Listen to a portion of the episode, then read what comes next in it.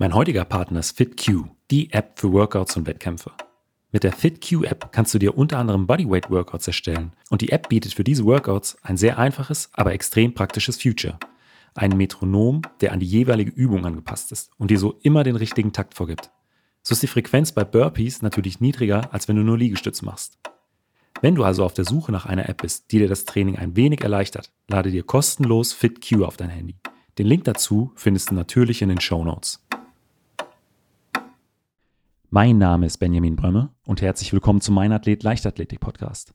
Mein heutiger Gast sorgte bei der letztjährigen U23 EM für eine Riesensensation. Denn Lilly Kaden konnte mit damals erst 19 Jahren sowohl Gold mit der 4x100 Meter Staffel als auch über die 100 Meter im Einzelstart gewinnen. Neben dem Leistungssport und dem Studium ist Lee auch ein Teil von Mein Athlet, denn sie und Lynn Lara Kleine veröffentlichen in regelmäßigen Abständen Artikel für den Mein Athlet Blog. Und deshalb wollte ich von Lilly natürlich wissen, wie ihr Zeitmanagement aussieht, wie es war, bei der Diamond League in Brüssel an den Start zu gehen und was ihre Ziele für die kommenden Jahre sind. Also war es dieses, äh, die, die ganzen Topstars der Leichtathletik sehen oder dieser Moment, wo du äh, da ins Stadion gekommen bist, was sich so extrem eingebrannt hat? Ja, der Moment, wo ich ins Stadion gekommen bin, das war halt wirklich völlig irre. Also da hatte gerade ähm, eine der belgischen Hochspringerinnen, glaube ich, ihren dritten Versuch und da haben halt alle angefeuert und boah, das war so laut. Also das habe ich halt ja noch nie so mitbekommen.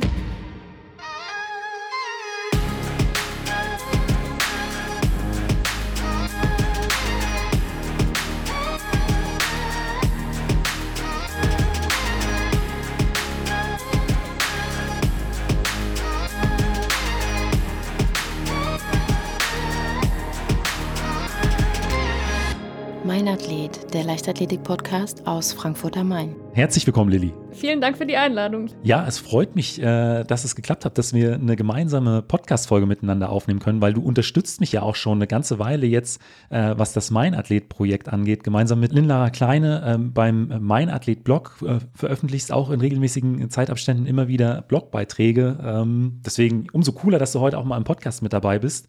Äh, erstmal vielen Dank dafür. Ja, gerne. Also das macht mir wirklich auch super viel Spaß. Das ist für mich ja auch wirklich gut, ähm, um so ein bisschen im Schreiben drin zu bleiben, weil das macht man im Studium ja dann doch nicht so viel. Macht einfach super viel Spaß. Deswegen, äh, wer noch nicht äh, in den Meinathlet-Blog reingeschaut hat, ich werde natürlich auch nochmal hier in die Shownotes reinpacken.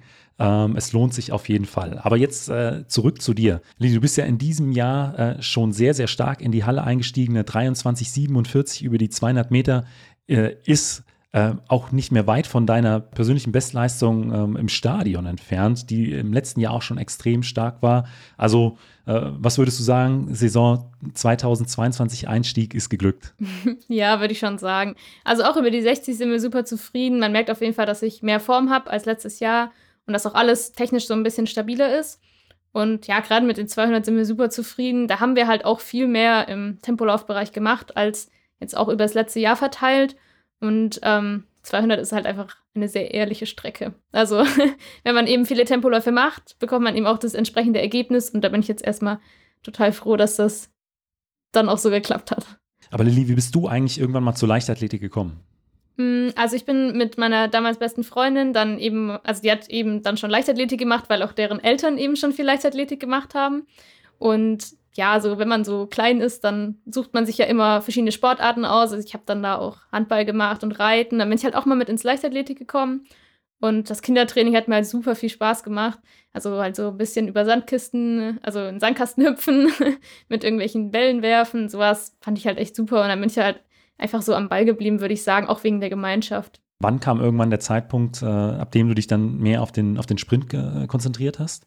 Mm, ja, ich würde sagen, das kam ja, was heißt relativ spät, aber so in der W15, ähm, da hat man dann schon gemerkt, okay, ich kann halt eigentlich nur Sprint wirklich gut, aber ich habe damals zum Beispiel auch noch einen Siebenkampf gemacht. Also ich habe da schon noch alles gemacht.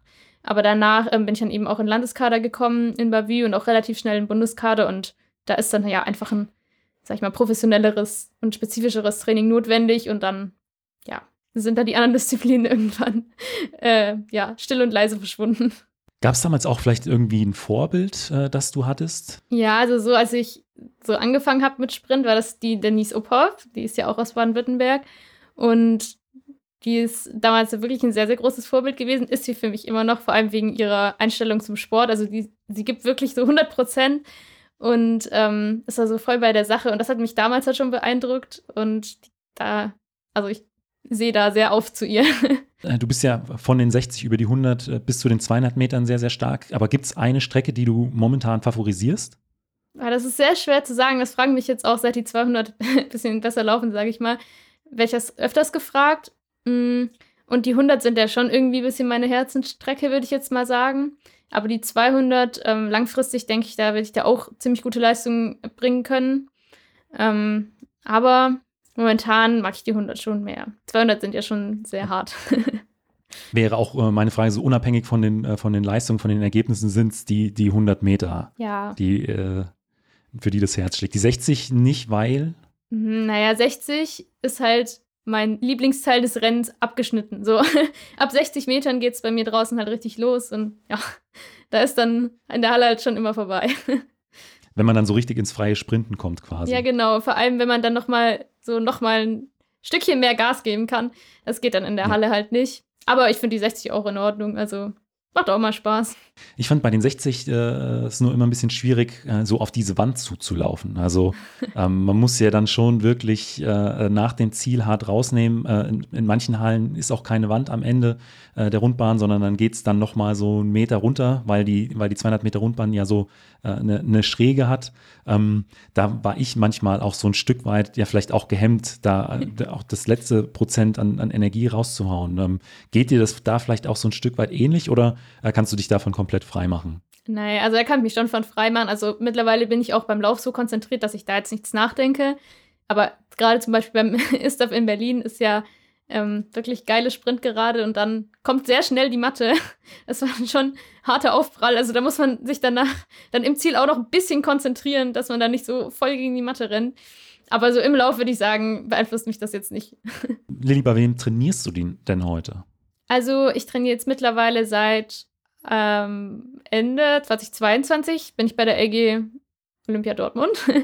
Und ich habe da quasi ein Trainerteam aus zwei Trainern. Also einmal Thomas Czernetzky, der ist bei mir vor allem für Schnelligkeitstraining und äh, technische Aspekte im Kurssprint jetzt spezifisch verantwortlich. Und dann eben noch bei Thomas Kremer. Der ist ja auch äh, Bundestrainer Kurzsprint Nachwuchs. Und ähm, Genau, bei dem mache ich dann vor allem Tempoläufe und Kraft. Und die teilen sich das so ein bisschen auf. Also ich bin drei Einheiten bei einem Thomas und zwei Einheiten beim anderen Thomas. Aber trainierst du dann äh, alleine oder in einer Trainingsgruppe? Seid ihr mehrere Sprinterinnen, Sprinter? Nee, also ich habe zwei ganz tolle Trainingsgruppen. Einmal bei Thomas Kremer sind halt auch noch viele Langsprinter dabei, zum Beispiel Brenda Kataria Bill oder äh, Anna Hense und auch Manuel Sanders und Torben Juncker, die jetzt ja auch bei Olympia waren. Und die Trainingsgruppe bei Thomas Czarnecki ist halt eher noch ein bisschen lockerer. Da trainiert zum Beispiel auch mein Freund mit. Und das ist halt echt wirklich eine gute Mischung. Also einmal so eine wirklich sehr leistungsorientierte Gruppe zu haben und dann einmal eine Gruppe, in der es einfach auch immer Spaß macht, wo einfach super lustige Leute dabei sind. Würdest du sagen, dass dir das vielleicht auch so ein Stück weit äh, dabei hilft, die Lockerheit zu bewahren? Weil ich sag mal, mit äh, den Erfolgen ähm, und, und den schnellen Zeiten passiert es ja auch häufig mal, dass man vielleicht so ein bisschen verkrampft oder dann zu viel möchte. Und wenn man dann äh, in, äh, ich sag mal, zwischen zwei Trainingsgruppen switchen kann und die eine ist ähm, insgesamt ein bisschen entspannter, dass da ein bisschen was von der Entspannung äh, auch an einen übertragen wird? Ja, klar, das tut mir super gut. Also zum Beispiel, ich glaube, vor Berlin war das, habe ich noch eine Starteinheit gemacht mit dem Louis. Also das ist halt äh, der Sohn meines Trainers und haben wir halt super viel Späße gemacht und so, dass es dann halt viel entspannter und klar, beim Start muss man sich konzentrieren, aber wenn danach so die Stimmung super locker ist und nicht die anderen auch angespannt sind, weil die auch bald Wettkampf haben, dann bringt es einen auf jeden Fall runter. Also das ist, also mir tut das auf jeden Fall sehr gut. Aber wie sieht denn äh, mal so ein bisschen genauer deine, deine typische Trainingswoche aus? Also du hast es schon beschrieben, äh, du bist in drei Einheiten in der einen, drei Einheiten in der anderen äh, Trainingsgruppe, aber ähm, kommt ihr im Aufbau eher über viele Umfänge? Macht ihr viele längere Läufe oder macht ihr relativ wenig, aber dafür intensive Geschichten? Wie ist das bei dir in der Regel aufgebaut? Ja, kommt irgendwie schon auf die Trainingsphase an. Also wir machen nicht so umfangreiches Krafttraining. Ähm, das bauen wir halt bei mir wirklich Schritt für Schritt auf. Ähm, also meistens machen wir halt Montag so Kraft, Dienstags habe ich dann meistens Schnelligkeitstraining, Mittwochs Tempoläufe, Freitags wieder Schnelligkeit und Samstag wieder Tempoläufe, aber kommt auch voll auf die Woche an. Also ja, wir sind ja da auch erst, auch bei den Tempoläufen sind wir auch erst dabei, das so richtig aufzubauen. Also letztes Jahr zum Beispiel habe ich noch kaum Tempoläufe gemacht. Und ähm, ja, das ist alles noch so, entwickelt sich stetig weiter bei uns. Wie sieht so eine typische Schnelligkeitseinheit bei dir aus? Mm, das ist auch sehr unterschiedlich. Also Thomas Czernitzky ist wirklich der Master äh, of Cordy-Übungen. Also jedes Mal haut er da 20 neue Cordy-Übungen raus. Also immer wenn man ins Training fährt, muss man auf jeden Fall mitdenken. ähm, genau, da machen wir dann super viel Cordy, also bestimmt über eine Stunde. Also wir überziehen auch fast immer dann im Training. Und ähm, die Hauptaufgabe sind dann meistens Hütchenläufe oder Läufe aus den Drop-In. Also man läuft halt so, oder man geht so drei, vier Schritte, macht dann so einen Hopse und kommt dann eben in den fliegenden Lauf rein. Und genau, da geht es dann vor allem ums aufrechte Sprinten. Klar habe ich auch mal, äh, ja, so Trainingseinheiten, wo ich dann auch mal Beschleunig äh, Beschleunigung mache. Aber meistens sind die Schnelligkeitsübungen dann doch im aufrechten Sprint. Also es hört sich für mich so an, als ob das Schnelligkeitstraining schon, ähm, also ihr macht kaum da freie schnelle Läufe, sondern schon eher geführte Übungen, um die, die Technik äh, da im, im Sprint zu, äh, zu verbessern. Ja, genau. Oder, also ähm, beim Schnelligkeitstraining ist meistens dann nicht ganz maximal. Also man läuft jetzt nicht so aus dem letzten Hemd, sondern muss halt schauen, dass, dass man technisch einfach sauber läuft. Was machst du äh, zwischen, den, äh, zwischen den Einheiten für deine Regeneration? Weil äh, gerade auch im, im, Kurzsprint, wenn man schnell, wirklich schnell sprinten will, muss man erholt sein. Da äh, geht es nicht, äh, dass man halb müde in, in einer Trainingseinheit dann auf, auf der Bahn steht. Also hast du da bestimmte Routinen oder bestimmte Sachen, die du da anwendest? Mm, ja, also ich glaube, da ist bei mir auch noch Luft nach oben, sagen wir mal so. Also ich gehe relativ viel spazieren, um halt auch einfach wegen der Uni sitze ich halt schon viel am Schreibtisch und dann schaue ich halt einfach, dass ich immer zwischendurch spazieren gehe oder so. Klar benutze ich mal die Muskelpistole oder roll mal aus. Ähm, ja, aber ich habe da jetzt nicht irgendwie spezielle Geheimformel, wie man sich da schneller regeneriert. Ich bin tatsächlich nicht der Typ, der dann super viel schläft. Ich schlafe eher schlecht, wenn ich so eine harte Einheit hatte, aber ich, also grundsätzlich würde ich sagen, regeneriere ich auch ganz gut, auch wenn ich jetzt nicht gut geschlafen habe oder auch wenn ich ein bisschen mehr gesessen bin. Also ich glaube, ich bin noch so jung, dass, dass man da noch einigermaßen regeneriert. Und das Thema Technik, spielt das bei euch äh, im Training eine große Rolle? Also ähm, Lichtschrankenläufe äh, sind mit Sicherheit mal mit dabei, äh, Videoaufzeichnungen, solche Sachen? Hm, ja, das haben wir jetzt vor allem im Winter gemacht äh, in Bezug auf die Stadtdiagnostik. Da haben wir halt echt viel dran gearbeitet. Ähm, auch mit Videoanalysen, auch mit Lichtschranken. Ähm, klar, Technik ist super wichtig. Also, das ist ja wirklich ein ganz großer Bestandteil. Ich meine, ich bin schnell, ich habe ganz gute Kraftwerte und der, der letzte große Teil ist ja dann die Technik und ähm, da feilt man ja natürlich immer dran. Also, ja. das ist auch schon sehr wichtig bei uns im Training. Also, wenn, klar, bei den Tempoläufen, geht es vor allem um die Geschwindigkeit, aber auch da schaue ich immer, dass ich technisch sauber laufe, weil das ja auch einfach irgendwie der Kern des Sprintens ist. Und du hast jetzt auch schon gesagt, äh, ähm, zum einen, ihr macht noch gar nicht so spezifisches Krafttraining, aber deine Werte sind dennoch schon ganz gut. Ähm, was, was, sind denn da so für, für Übungen, die äh, ähm, jetzt schon mit ins Training einfließen, im Krafttraining? Ja, also ich würde sagen, bei Kraft mache ich wirklich die Basics. Ähm, also wir machen halt auch so Bauchrücken, TX machen wir halt auch viel, also Schlingentrainer ähm, um halt so die allgemeine Kraft, sag ich mal, zu stärken. Ich mache die Sprintkraftmaschine in Dortmund. Ich weiß nicht, ob es die woanders auch noch so gibt. Mhm. Wie kann man sich die vorstellen? Ja, boah, das ist echt schwer zu erklären. Also man, man stützt sich so mit den Armen auf so zwei Dingern ab und ach, es ist einfach schwierig. Also man stützt sich quasi in der Luft ab und macht dann so die Sprintbewegung gegen ein Gewicht. Ähm, Im Prinzip, man drückt sich mit den Füßen äh, ab an, äh, an einem Bauteil, was, sich dann nach hinten, was man nach hinten wegschiebt? Nee, nach unten. Also man, man okay. hat und, also man winkelt quasi das eine Bein an, als würde man rennen und hat dann unter einem Bein und über dem anderen Bein so ein Kissen. Du musst das eine Bein nach oben kicken und das andere nach unten ziehen. Also quasi die Sprintbewegung halt. Da muss ich wahrscheinlich auch noch mal einen Link äh, in die Shownotes packen äh, zu, einem, zu einem Foto oder einem Video von dem Gerät, dass ja. man sich das, glaube ich, noch mal vorstellen kann. Ich glaube, das gibt es auch nicht so oft. Also das haben wir auf jeden Fall in Dortmund. Ich glaube, das hilft mir schon auch. Da mache ich natürlich Beugermaschine. Also die Beuger müssen ja schon irgendwie stark sein. Und ansonsten mache ich halt echt nicht viel. Ich mache halt Kniebeuge und Umsetzen und Beinpresse. Das Thema Ernährung, spielt das bei dir schon eine Rolle oder ähm, siehst du das äh, auch recht entspannt? Ja, also ich achte schon mehr drauf als jetzt vor zwei, drei Jahren oder so, aber ich will mir jetzt, also erstmal ist bei mir so, ich will mir nichts grundsätzlich verbieten. Also ich würde jetzt nie sagen, kein Zucker oder kein Weizen oder was auch immer. Mm, also ich erlaube mir alles, sag ich mal, in Maßen und ich versuche schon, auch, also ich koche immer selber und frisch und versuche halt, ja, keine Ahnung, nicht so viel Pizza oder was auch immer zu essen. Ähm, damit bin ich bisher ganz gut gefahren eigentlich, aber ich habe mich jetzt noch nicht so au Detail damit auseinandergesetzt. Das kommt wahrscheinlich irgendwann noch, wenn es noch professioneller wird, aber momentan genieße ich das noch so ein bisschen, dass ich noch normal essen kann. Wir haben ja eben auch schon darüber gesprochen, dass äh, du momentan die 100 Meter äh, favorisierst. Aber äh, was ist für dich gerade das Reizvolle an, genau an dieser Strecke? Ja, 100 ist halt einfach, also wenn alles bei 100 Metern zusammenpasst, ich glaube, es gibt einfach kein geileres Gefühl. Also man muss halt einfach zu 100 Prozent da sein. Wenn man vom Kopf her nur ein kleines bisschen abgelenkt ist, dann wird der Lauf schon nicht mehr so perfekt und man hat ja auch keine zweite Chance. Und wenn man halt hinten raus richtig ins Fliegen kommt, das ist halt schon, ist auf jeden Fall schöner, als wenn man bei 200 aus der Kurve rauskommt und sich denkt, boah, hm, jetzt muss ich noch irgendwie 100 Meter erleben. also man, bei, bei 100 fliegt man ja so richtig ins Ziel und bei 200 versucht man einfach nur irgendwie noch die Geschwindigkeit zu halten. Also auch vielleicht so ein Stück weit dieses Gefühl, wenn man sich beim, beim Sprint richtig trifft und merkt, okay, ähm, da ist jetzt wirklich Zug hinter, äh, ähm, hinter den einzelnen Schritten und äh, es fühlt sich ja dann auch äh, de facto richtig schnell an. Ja, genau. Und wenn man halt auch merkt, dass man den anderen noch so ein bisschen wegrennt, ist auch ganz cool. Bei den äh, 200 gibt es ja dann auch immer so die Diskussion, ähm, ob man die jetzt voll durchläuft oder ähm, dann die äh, nur mit äh, 98 Prozent angeht.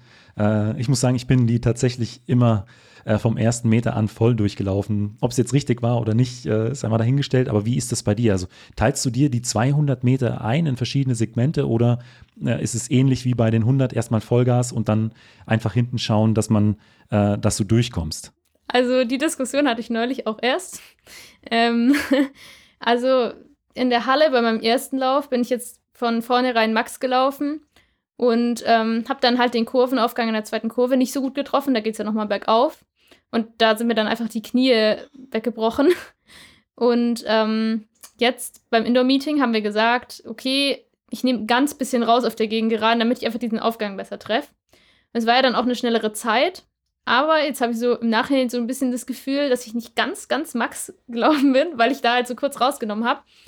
Und in der Halle ist ja auch noch mal was anderes. Also ich würde draußen sagen, da würde ich auf jeden Fall voll losballern. Weil gerade in der Kurve, glaube ich, ist voll schwierig, was rauszunehmen, aber technisch trotzdem noch richtig sauber zu laufen.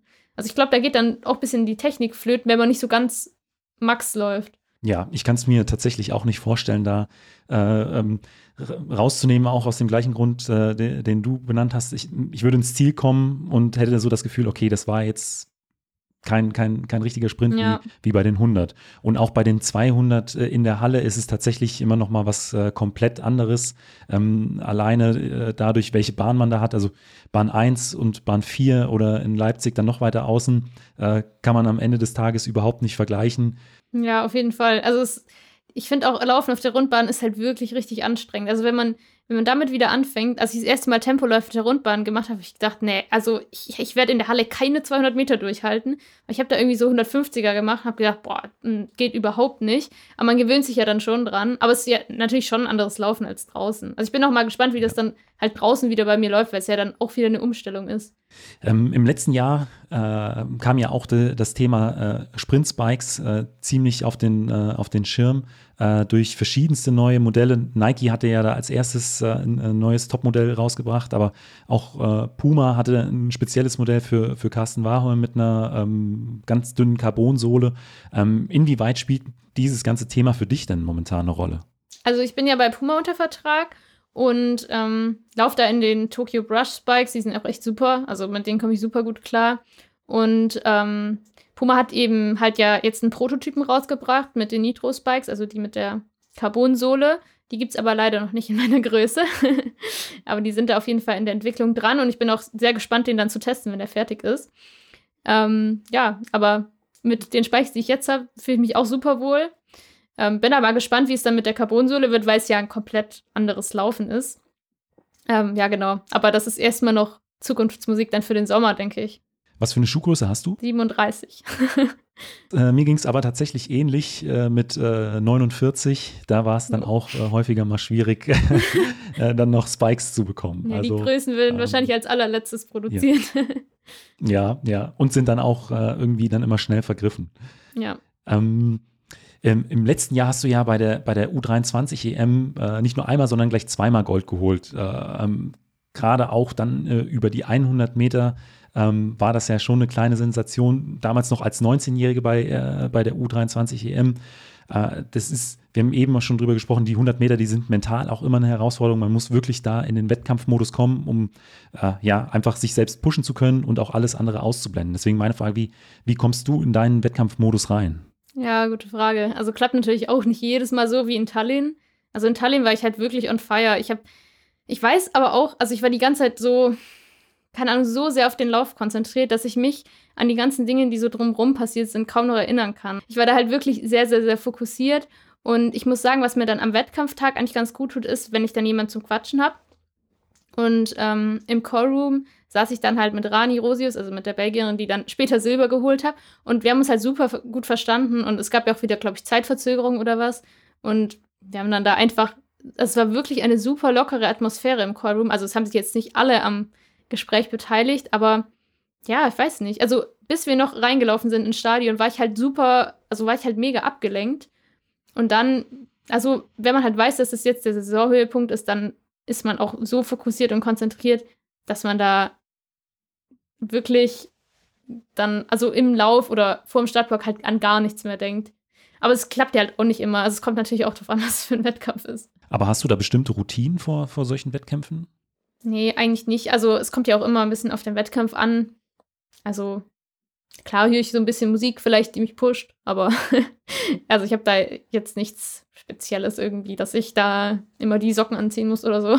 Arbeitest du äh, da mit einer Mentaltrainerin oder Mentaltrainer, Sportpsychologen zusammen, um äh, ähm, da noch so ein Stück weit dran zu arbeiten? Ja, also zur Zeit von Tallinn äh, habe ich es nicht gemacht. Also da war eigentlich alles gut.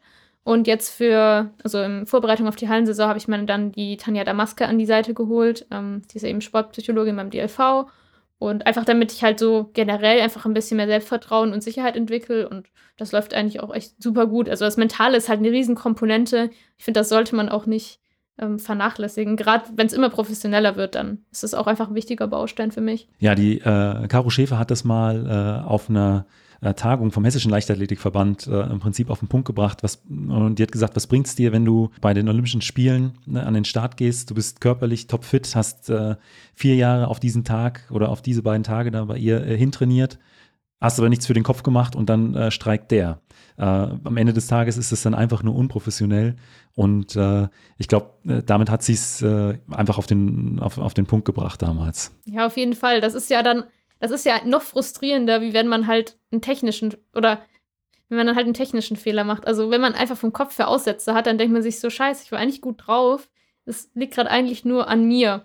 Und das ist ja auch schwierig zu trennen, ob das jetzt mein Fehler war oder der Fehler war, dass ich zu wenig trainiert habe. Und deswegen tue ich da im mentalen Bereich halt auch alles dafür, dass ich vor allem auch ein positives äh, Denken gegenüber mir und meiner Leistung und dem Wettkampf habe.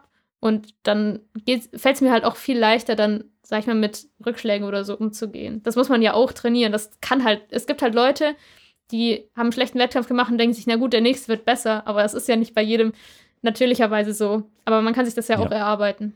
Dann äh, würde mich noch interessieren, ähm, deine Motivation so ein Stück weit, ziehst du die in, in, in solchen Rennen eher daraus, eine möglichst schnelle Zeit äh, zu laufen oder ähm, gegen äh, deine Konkurrentinnen zu gewinnen? Also was, was pusht dich im Zweifel da nochmal ein bisschen mehr?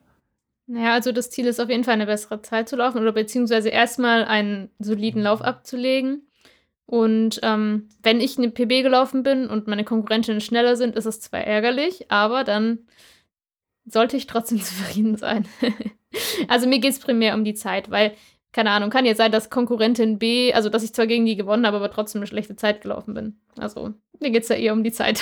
Was sind denn so deine Ziele für die, äh, für die kommenden Jahre? Weil du bist ja immer noch sehr, sehr jung. Äh, Im Prinzip deine Karriere äh, steht ja fast noch in den, in, den, in den Startlöchern, trotz der vielen Erfolge. Natürlich würde ich mich irgendwann langfristig gerne in der Firma 100 etablieren. Ist aber super schwierig und da wird auch noch viel Arbeit dazugehören, auch im Staffelbereich. Hm, ich möchte mich auf jeden Fall jedes Jahr verbessern und halt einfach so mein ganzes Potenzial ausschöpfen. Also ich meine, wo ich dann dahin komme, das hängt ja nicht nur von mir ab, sondern auch von den anderen, also von den Konkurrentinnen, von externen Faktoren. Aber ich will halt so für mich mein Bestes geben und damit ich dann mir später einfach nichts vorwerfen kann. So, das ist mir eigentlich das Wichtigste, dass ich halt einfach alles versuche und was dabei rauskommt, das sehen wir dann. äh, wenn man jetzt zu dir Kontakt aufnehmen möchte, äh, sei es, weil man vielleicht eine Frage hat oder irgendwas, äh, wie, wie kann man dich da online am besten erreichen? Ja, also wenn das normale, respektvoll gestellte Fragen sind, kann man mir gerne Insta-DM schreiben. Also einfach über deinen Instagram-Account. Genau. Also ich lese die Nachrichten nicht immer, weil, naja, ich habe auch Sachen zu tun so tagsüber, aber meistens eigentlich schon. Also ich bekomme auch öfters mal Fragen zu Spikes oder so gestellt, das beantworte ich halt sehr gerne. Da habe ich ja dann auch Ahnung von und da kann ich dann auch was dazu sagen. Ähm, manchmal kommen aber auch so Fragen so, wie kann ich schneller werden oder so. Da da kann ich euch nicht weiterhelfen. ich, ich, bin kein Trainer. Dann eine Frage, die ich allen Sprinterinnen und Sprintern immer äh, noch stelle, ist, wie stellst du deinen Startblock ein? Also äh, benutzt du die Hände, um das auszumessen? Äh, hast du immer ein Maßband mit dabei oder eine, eine Schnur oder mit den Füßen? Wie, äh, wie sieht das bei dir aus? Hm, ich habe da ein Maßband für und ähm, ein Zentimeter hin oder her ähm, ist natürlich immer mal ein bisschen anders, kommt darauf an, wo der Block gerade steht und wie steil der Block eingestellt ist, aber ich habe da grundsätzlich ein Maßband, um das abzumessen. Dann kommen wir jetzt zu den äh, letzten fünf Fragen, die ich jedem meiner Gäste immer stelle. Und da ist die erste, was war bisher dein schönster Wettkampf, unabhängig vom Ergebnis? Mm, ja, auf, auf jeden Fall Brüssel. Also ich durfte ja bei der Diamond League an den Start gehen letztes Jahr, über 200 Meter. Das war halt sehr krass. Ähm, allein schon auf dem Aufwärmen, also allein schon im Hotel eigentlich. Man kommt erstmal ins Hotel rein, dann sieht man da, ja, Mondo Duplantis, ähm, Shakari Richardson, also Sharika Jackson, also es war schon echt krass. Und dann war ich mit Konstanze Klosterheifen auf dem Zimmer, das war auch mega nett. Und ähm, ja, auf dem Aufwärmplatz habe ich dann so ein, wirklich so Angesicht zu Angesicht habe ich dann auch ähm, die beiden Damen aus Namibia gesehen, die halt wirklich schon beeindruckend, einen beeindruckenden Körperbau haben. Oder auch die Shakari Richardson. Ist ja schon eine Erscheinung. Und dann sind wir da, wurden wir halt mit dem Bus vom Warm-up ins Stadion gefahren. Man hat schon diese Geräuschkulisse gehört. Also waren vielleicht so 30.000 Zuschauer in Brüssel, also im Stadion. Und es war so laut und dann wurden wir da reingeführt und das, ich habe halt, ich bin noch nie in einem vollen Stadion gelaufen. Ich habe ja generell wenig mit Zuschauern erlebt, wegen Corona und allem. Das war schon echt besonders. Also so, so ein Gänsehautmoment werde ich, glaube ich, so schnell nicht mehr so haben. Also auf jeden Fall nicht in dieser Intensität. Das war schon echt krass. Also war es dieses, äh, die, die ganzen Topstars der Leichtathletik sehen oder dieser Moment, wo du äh, da ins Stadion gekommen bist, was sich so extrem eingebrannt hat? Ja, der Moment, wo ich ins Stadion gekommen bin, das war halt wirklich völlig irre. Also da hatte gerade ähm, eine der belgischen Hochspringerinnen, glaube ich, ihren dritten Versuch und da haben halt alle angefeuert und boah, das war so laut. Also das habe ich halt ja noch nie so mitbekommen. Und auch wenn dann der Start ist und alle leise sind, ist es ja trotzdem doch super laut. Also das ist wirklich ein krasses Erlebnis gewesen. Aber dann hoffen wir mal, dass es in diesem Jahr wieder mehr äh, zu, äh, zu Wettkämpfen mit, mit möglichst vielen Zuschauern kommt. Ja. Zum Sport gehören ja natürlich nicht nur Höhen, sondern auch Tiefen. Was war denn vielleicht ein besonders schwieriger Wettkampf oder vielleicht auch eine, eine, eine Niederlage, an der du zu knabbern hattest? Mhm. Boah, ja, kann ich so spontan jetzt gar nicht sagen. Also ich, ich bin generell bei Wettkämpfen noch relativ also meine Toleranzgrenze ist relativ niedrig. Also wenn irgendwas nicht gut geklappt hat, dann bin ich direkt halt schon sehr enttäuscht oder sauer auf mich. Deswegen habe ich da schon öfters zu, zu knabbern. Aber ich glaube, ähm, ich, ich bin ja in Tallinn gelaufen, hab, da habe ich vier Wochen Aufbau gemacht.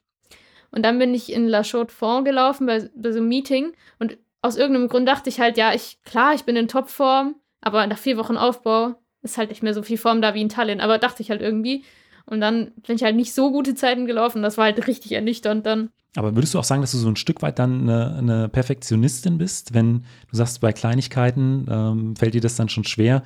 Ähm, hat sich vorhin auch äh, so beim Techniktraining vielleicht so ein Stück weit angehört, dass diese, hm. gerade dieser technische Aspekt im Sprinten äh, dir, der sehr wichtig ist, dass das genau passt. Ja, das ist mir schon wichtig. Also gerade, dass die Beschleunigung und, und so gut funktioniert.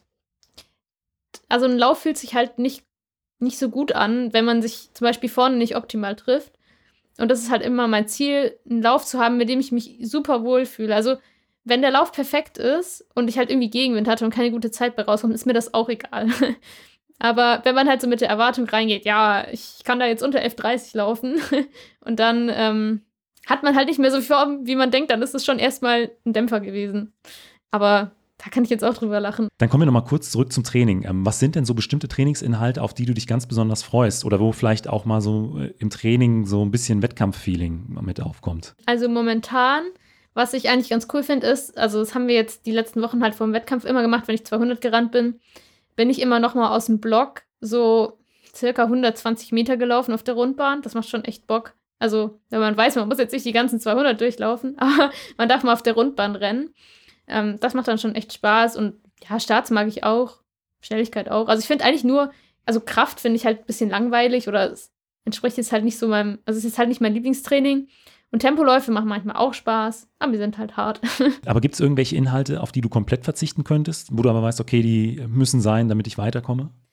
Ja, halt gerade so TRX oder äh, wir machen auch immer einmal die Woche Pilates, das ist wirklich super effektiv. Also ich brauche das Pilates, das ist auch wirklich, das sind ganz, ganz tolle Übungen und super hilfreich, aber man, man fühlt sich jedes Mal so, auch nach zwei Jahren, dass man irgendwie keine Fortschritte macht. Also ja, aber es ist wirklich ein super hilfreiches Training. Also das gehört auf jeden Fall auch dazu, zur Rumpfstabi und allem.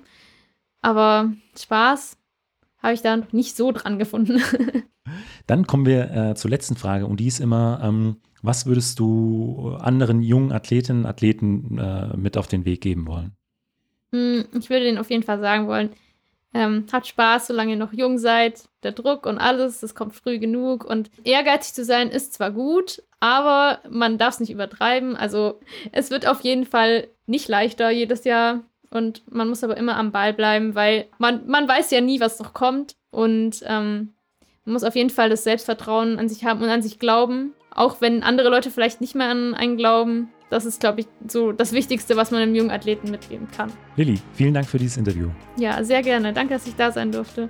Falls dir die Folge gefallen hat, gib mir doch einfach eine Bewertung bei Spotify oder Apple Podcast. Außerdem freue ich mich sehr über dein Feedback per E-Mail oder auch auf Instagram.